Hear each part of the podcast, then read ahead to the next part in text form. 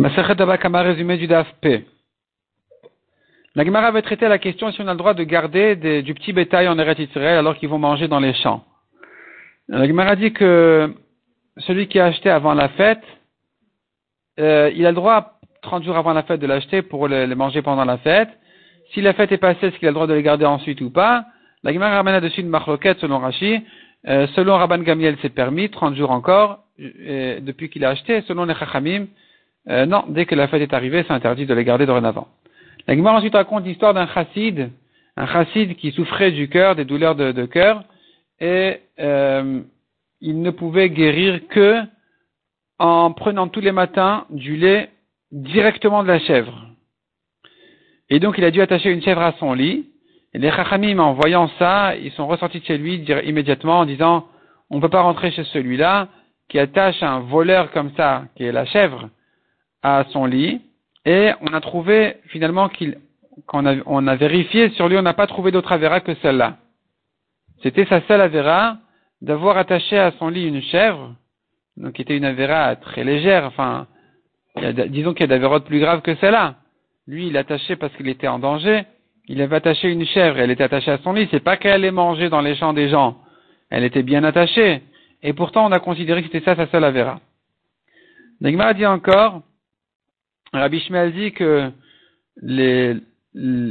sa famille, la famille de ses parents, enfin de ses ancêtres, ont vécu à un endroit au nord de Israël qui a été détruit. Pourquoi? Parce que ils envoyaient leur petit bétail paître dans les forêts, ce qui est permis, mais pour y arriver, il fallait traverser un petit champ. Donc à cause de ça, ils ont, ils ont été détruits comme ça.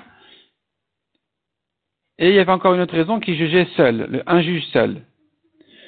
L'Agma dit encore, un berger qui veut faire tchouva, on ne va pas l'obliger à vendre tout d'un coup, tout son troupeau d'un coup, quand il a entendu que c'est interdit d'avoir des troupeaux comme ça, on va lui dire de les vendre petit à petit. De même, un converti qui a hérité des chiens ou des porcs, il, aura le droit de les vendre petit à petit.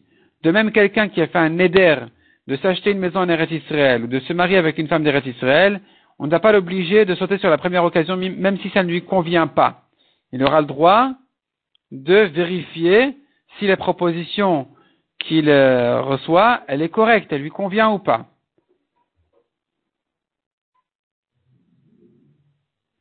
La Gemara dit encore, de même qu'il est interdit d'avoir du petit bétail en Israël, de même euh, des cerfs aussi interdit. Chayadaka, des bêtes, des bêtes euh, sauvages, cachères, c'est aussi interdit. Rabbi Shmuel dit, il est permis d'avoir, il y a une version que c'est Rabbi Shimon ben Elazar, la Gemara dans le Daf, à la suite du Daf, elle le ramène au nom de Rabbi Shimon ben Elazar, en tout cas qui dit qu'on peut, oui, avoir des, des petits chiens, déjà des singes, des rats de buisson, qui servent à nettoyer la maison des souris. La Gemara dit ensuite en à, Bavel aussi c'est interdit le, petit bétail comme en Eretz Israël. La Gemara ensuite raconte que Rav Shmuel Ravasi devait rentrer à une Brit Mila ou un Pidyon et euh,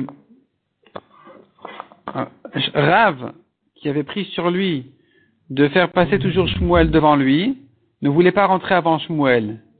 Et de là, s'est présenté le problème parce que il y avait aussi Ravasi avec eux. Et Ravasi ne pouvait pas rentrer comme ça. C'est-à-dire, Ravasi n'allait pas rentrer avant Rav.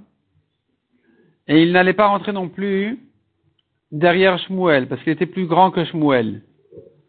Et donc ici, il y avait un problème. Si Shmuel rentre le premier, Ravasi ne peut pas. Enfin, Ravasi devait rentrer avant lui.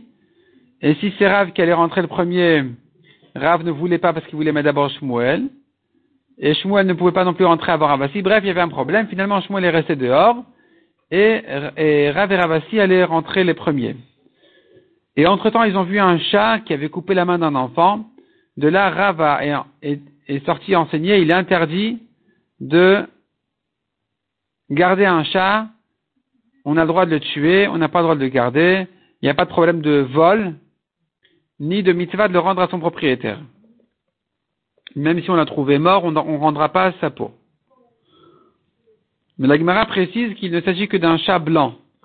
Si le chat si c'est un chat noir, il n'est pas dangereux. S'il est noir fils de blanc, il est aussi dangereux. S'il est noir fils de blanc, fils de blanc, il est dangereux. Mais s'il est noir fils de blanc, fils de noir, sur ça la Gemara reste en safek. La Gemara dit encore, euh, une euh, ville qui souffre des ulcères, ils vont prier pendant Shabbat et même organiser des tfilotes, même en plein Shabbat communautaire avec les chauffarotes et tout ça, tellement c'est tellement c'est dangereux. La Gemara dit dans quelles conditions exactement? C'est que si c'est sec, que c'est tellement dangereux, c'est mauvais, c'est dangereux, c'est urgent, donc on va organiser cette tfilote même pendant Shabbat.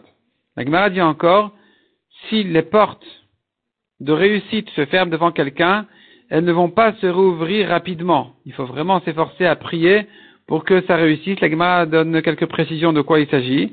Puis la Gemara dit encore, celui qui achète une maison en Eretz Israël, on lui a permis exceptionnellement de dire un goy d'écrire l'acte de vente même en plein Shabbat, malgré qu'en général il est interdit de dire un goy de faire une melacha pendant Shabbat, ici ça sera permis pour la mitzvah d'installer Eretz Israël. De même dit la Gemara, celui qui s'achète une ville en Eretz Israël, on va l'obliger à acheter des chemins des quatre côtés de la ville pour installer Eretz Israël.